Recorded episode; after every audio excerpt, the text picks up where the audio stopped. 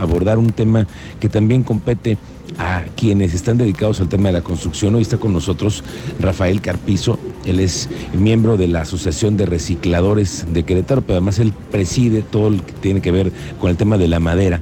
Bienvenido, Rafa, muy buenas tardes, bienvenido. Muy buenas tardes, Miguel Ángel. Muchas gracias por el espacio. Pensemos, ayúdanos a entender qué pasa con el tema de la construcción y la madera, porque la madera forma parte muy importante, pero después es un, al final de cuentas, es un eh, recurso natural que después a dónde va cuando terminan las, las, construcciones, en dónde acaban todos los residuos de madera que también forman parte de los embalajes, ¿no? De muchos, de muchos asuntos. Cuéntanos.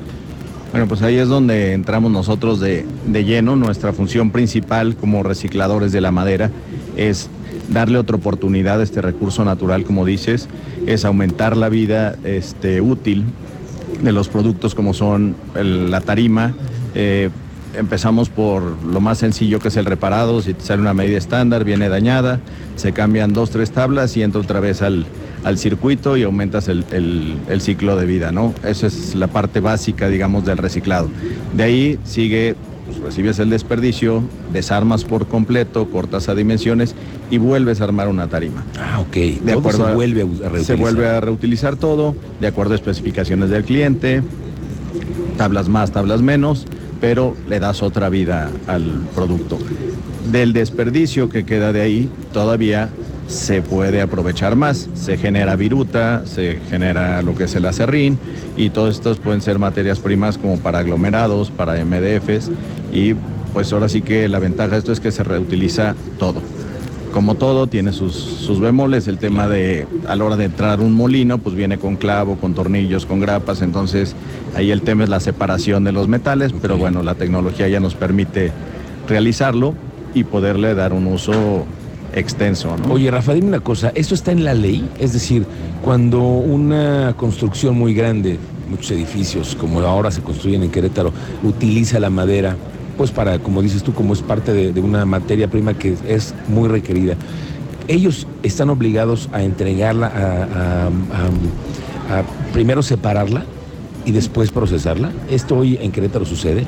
No, actualmente no está regulado, no se tiene un destino en, en, específico.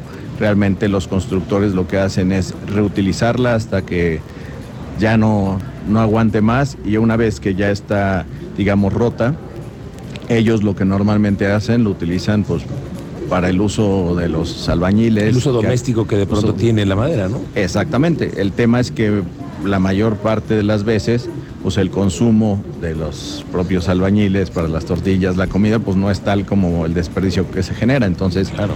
es ahí lo preocupante porque muchas veces va a dar a los rellenos sanitarios que no debería, porque al final del día es un recurso natural reciclable y el relleno sanitario no se hizo para eso. ¿Ustedes tienen identificados que no se procesa correctamente el tema del desperdicio de madera hoy en Querétaro?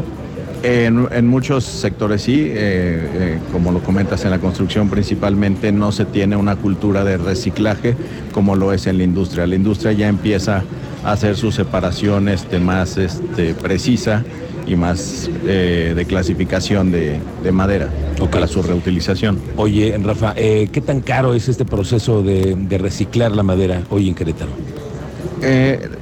No es tan, lo que es más intensivo es de mano de obra, porque pues imagínate que recibes de todo, o sea, como es un embalaje de una maquinaria de 30 toneladas, como es una pequeña tarima, ¿no?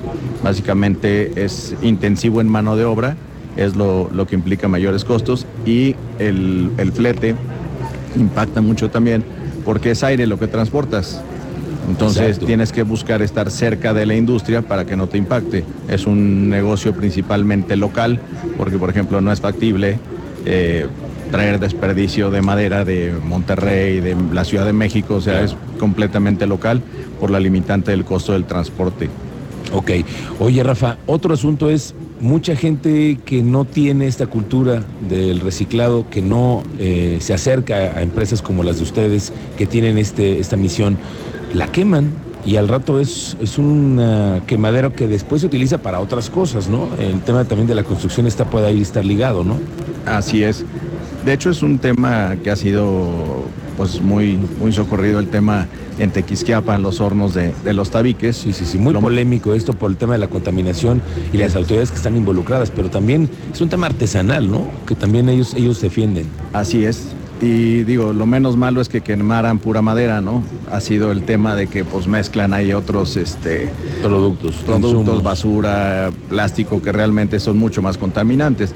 La madera, si se controla su combustión, no es tan contaminante como lo son los, los químicos, las llantas y los plásticos que suelen quemar ahí, ¿no? Ok.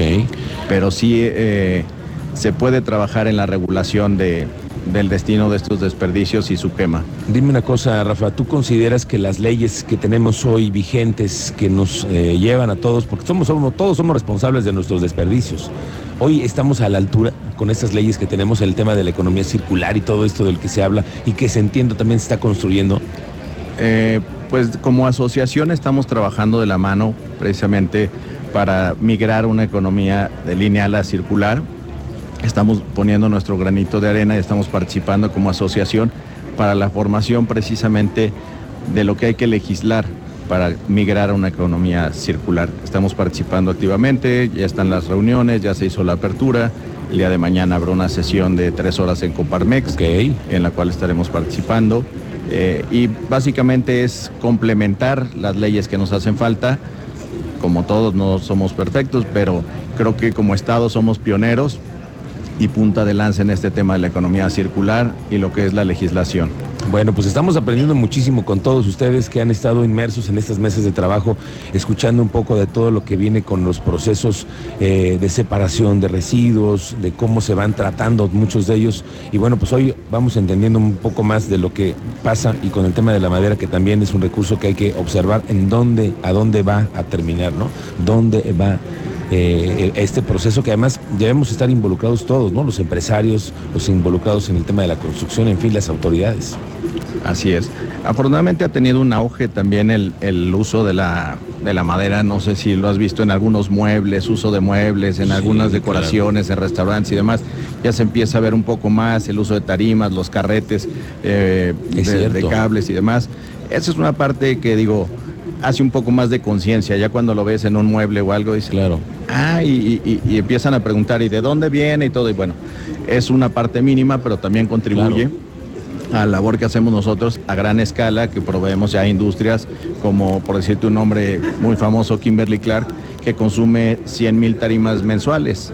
Si tú lo traduces en árboles, un árbol promedio, con una tarima promedio, son 15 tarimas por árbol. Entonces, muchísimo. Eh, si compran tarimas recicladas, pues imagínate cuántos árboles dejamos de talar. Claro, se va abonando todo ello y todos hay que tener esa conciencia. Y, va sumando, ¿no? Digo, no solo es en árboles, también es en huella de carbono, o sea, tiene muchos impactos positivos el reciclaje de la madera. Pues qué bueno que no te conocimos y que vamos aprendiendo más de ustedes. Te agradezco mucho, Rafa Carpizo, miembro de la Asociación de Recicladores y presidente de esta mesa que tiene que ver con todo lo de la madera. Muchas gracias, Rafa. Gracias, Gracias, muy buenas tardes.